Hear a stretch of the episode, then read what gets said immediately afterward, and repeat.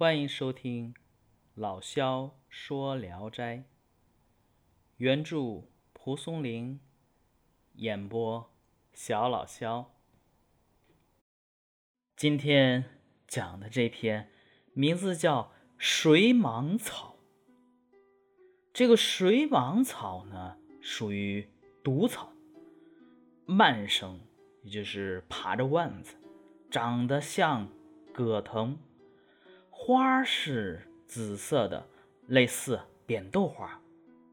人如果误吃了它呀，就会立即中毒而亡，成为一种特殊的鬼，叫水蟒鬼。民间传说，这种水蟒鬼不能进入轮回转生，必须啊，再有人中毒死亡后。才能被替代出来，所以呀，楚地桃花江一带水蟒鬼啊特别多。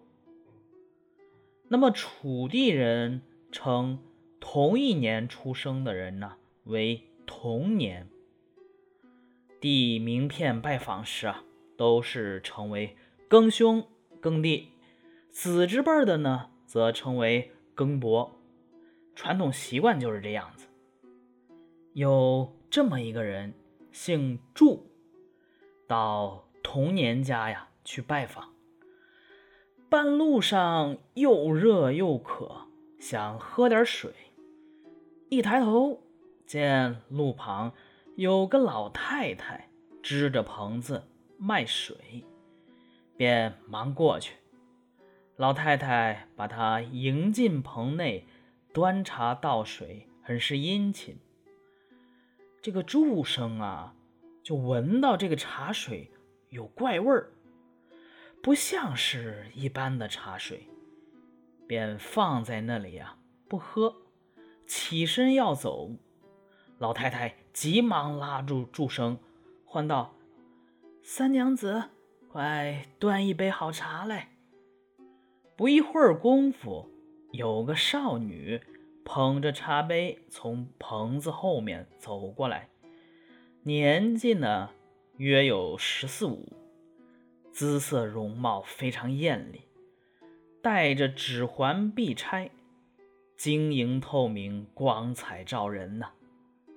祝生接过茶杯，早已是神魂颠倒，闻了一下茶水，哎呀，芳香无比。喝尽以后呢，又要再三索要。祝生见老太太不在，调戏的抓住少女纤细的手腕，脱掉了指环一枚。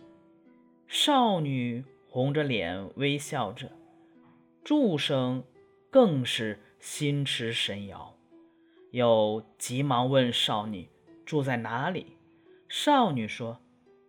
郎君晚上假如再来，我还在这里。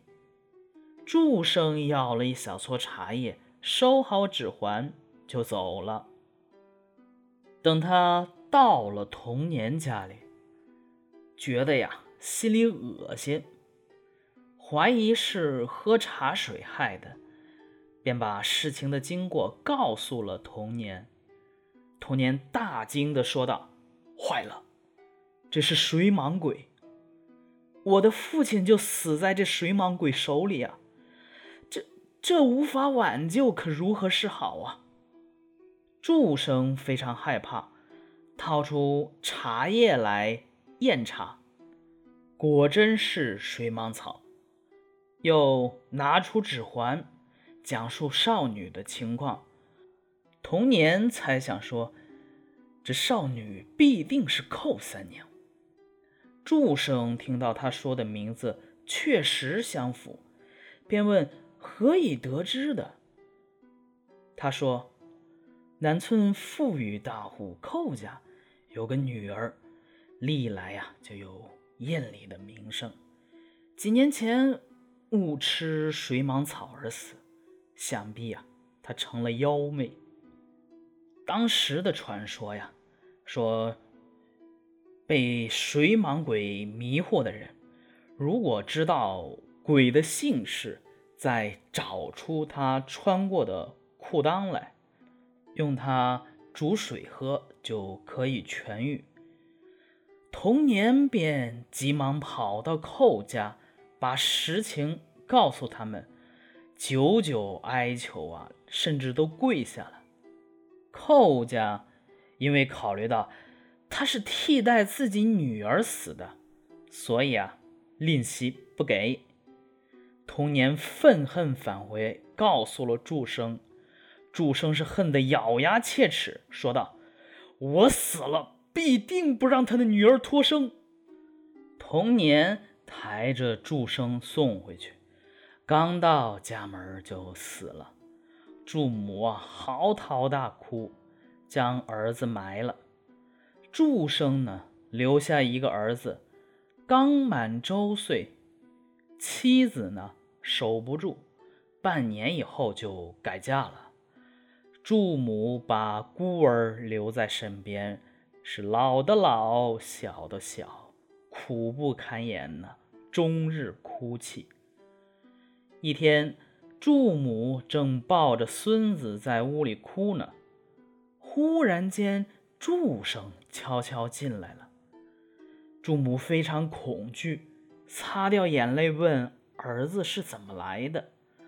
祝生回答说：“儿子在地下听见母亲哭。”心中甚是悲伤，所以就特来侍候母亲。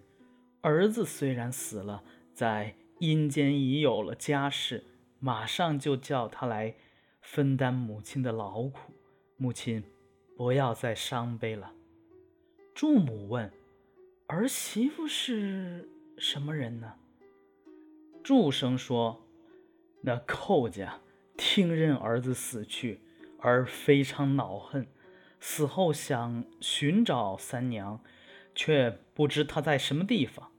最近遇上一位更伯，才告诉了他的住处，而去找三娘，已投生到任侍郎家，而迅速追去，硬是把她捉来，现在成为儿的媳妇，也还相处不错，没吃什么苦。过了一会儿，门外有个女子进来，穿着华丽的衣服，长得十分漂亮。她跪在地上拜见祝母。祝生说：“这就是寇三娘。”祝母看了，觉得虽然不是活人，但心里呀也稍感安慰。祝生便让三娘操持家务。这个三娘呢，其实很不习惯做家务，但是啊，顺承祝母的心意也还不错。祝母呢，对她还算是喜欢。从此，他们就住在过去的房间里，留下来不走了。过了一段时间，三娘请祝母告诉她的家里，祝生不想让母亲告诉。但祝母啊，还是顺着三娘的意愿，把这事儿告诉了三娘家。寇家老两口听后大为吃惊，赶忙坐着车赶来，一看啊，果然是三娘，对着他是失声大哭。三娘劝慰了老两口，止住了哭泣。寇家老太太看见。祝生家很清贫，心里啊很不好受。三娘说：“孩儿已经成了鬼，还厌恶贫穷做什么？再说祝家母子对我情谊深厚，我已经满足了。”于是又问：“那那个卖茶的老太太是谁呀？”三娘说：“她姓倪，自知。”不能迷惑行人，所以求我帮助。如今已经转生在郡城卖茶水的人家。说着，又看着祝生说：“既然当了女婿了，还不拜见岳父岳母？你这么做，我心里该怎么想呢？”于是祝生才过去给岳父岳母行拜见礼。三娘看祝生认下了父母，便下厨房带祝母啊做饭招待自己的父母。寇家老太太看到这种情景，心里很难受。回家后啊，立即派来两个小丫鬟来做活，还送来了一百两银子。几十匹布，还经常啊送酒送肉，使祝母啊稍稍富裕一点。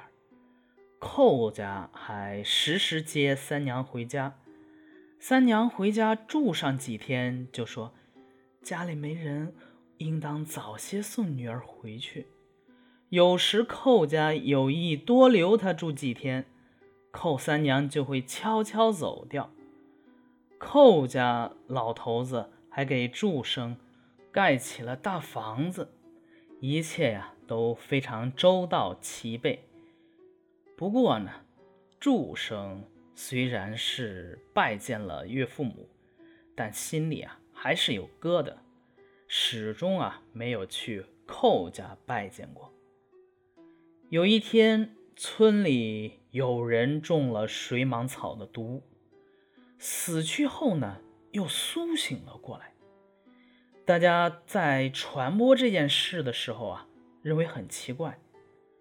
祝生说：“是我使他活过来的，他被李酒所害，我替他把鬼驱逐走了。”祝母问：“你为什么不让别人代替你自己呢？”祝生说。我恨极了这类人，正想把他们都赶走，我自己怎么肯做这种事情呢？再说，而事后母亲很是知足，不愿转生。由此，凡是中了水蟒草毒的，往往啊准备丰富的酒食送到祝家院里祈祷帮助，很灵验。过了十多年，祝母死了，祝生夫妇啊哀悔守丧，但是不面见客人，只是叫儿子披麻戴孝，教他礼仪规矩。埋葬母亲后，又过了两年多，为儿子娶了媳妇儿。这个媳妇儿呢，就是任侍郎的孙女儿。在此之前呢，任侍郎的小老婆生了个女儿，没几个月就夭折了。后来呀，他们听说了祝生与三娘的意事，于是叫人赶车到了祝家，与祝生定了翁婿关系。到这个时候呢，任侍郎又把孙女嫁给了祝生的儿子，往来不断。就这么着，又过了一段时间。一天，祝生对儿子说：“儿啊，上帝因我对人间有功，封我为四都牧龙君，现在就要赴任去了。不一会儿，看见庭中有四匹马，驾着黄围子车，马的四条腿。”长满了鳞甲，祝生夫妻穿着盛装走出来，一同登上车。儿子与儿媳妇啊，都哭着拜别。祝生夫妻一转眼就不见了。同一天，寇家也见女儿来了，拜别父母，说的话和祝生一样。老太太哭着挽留，女儿说：“祝郎已经先走了，出门就不见了。”祝生的儿子叫祝鄂，字离尘，在请求寇家同意后，把三娘的尸骨与祝生合葬在了一起。好。这一篇故事就讲完了。水蟒草啊，其实就是民间盛传的抓替死鬼的故事，《聊斋志异》中的水蟒草可以说是王六郎的姊妹篇。不过，王六郎重在写朋友之间的友谊，而水蟒草则重在写男女间婚恋，并波及广泛的人情世故。王六郎篇只是写王六郎不忍心由于一个人替死而伤害两个人的性命，从而终止了替死。其实呢，并没有对抓替死鬼的本身做评论。而水蟒草篇则不仅比较全面地展示了水蟒鬼抓替死鬼的民俗，更是表达了作者。对于抓替死鬼这一民间传说伦理方面的批判，从某种意义上，水蟒草是迄今为止我们所看到的最丰富的抓替死鬼民俗的故事，也是以抓替死鬼为题的最浪漫有趣的小说。说到这里，我想起来，呃，八七版《聊斋志异》。其实啊，是拍了水蟒草这一篇的。讲到这里，可能有很多听众就要反驳我说：“主播你瞎说，我怎么没记得《聊斋》里边有水蟒草这一篇啊？”哎，其实啊，水蟒草还真是拍出来了，只不过呀，当时觉得这个艺术价值不太高，所以啊，就去掉了。没有播出，可见啊，其实那个时候的咱们的文艺工作者呀，对艺术的要求还是非常高的，哪像现在的注水剧啊，能给你写八十集，我绝对不拍六十集；能给你撑到七十集的，我绝对不会在三十集之内给你完结，哼，就为了多卖一点钱，哪管什么艺术？呃，这就扯远了啊。还说到水蟒草这一篇，其实并不长，不过千字多一点儿，却很细腻地展示了复杂的人际关系。祝生与童年某小说里没有说名字啊，只能说某祝生和童年某的友谊，水蟒鬼泥姓老妇与少女寇三娘的。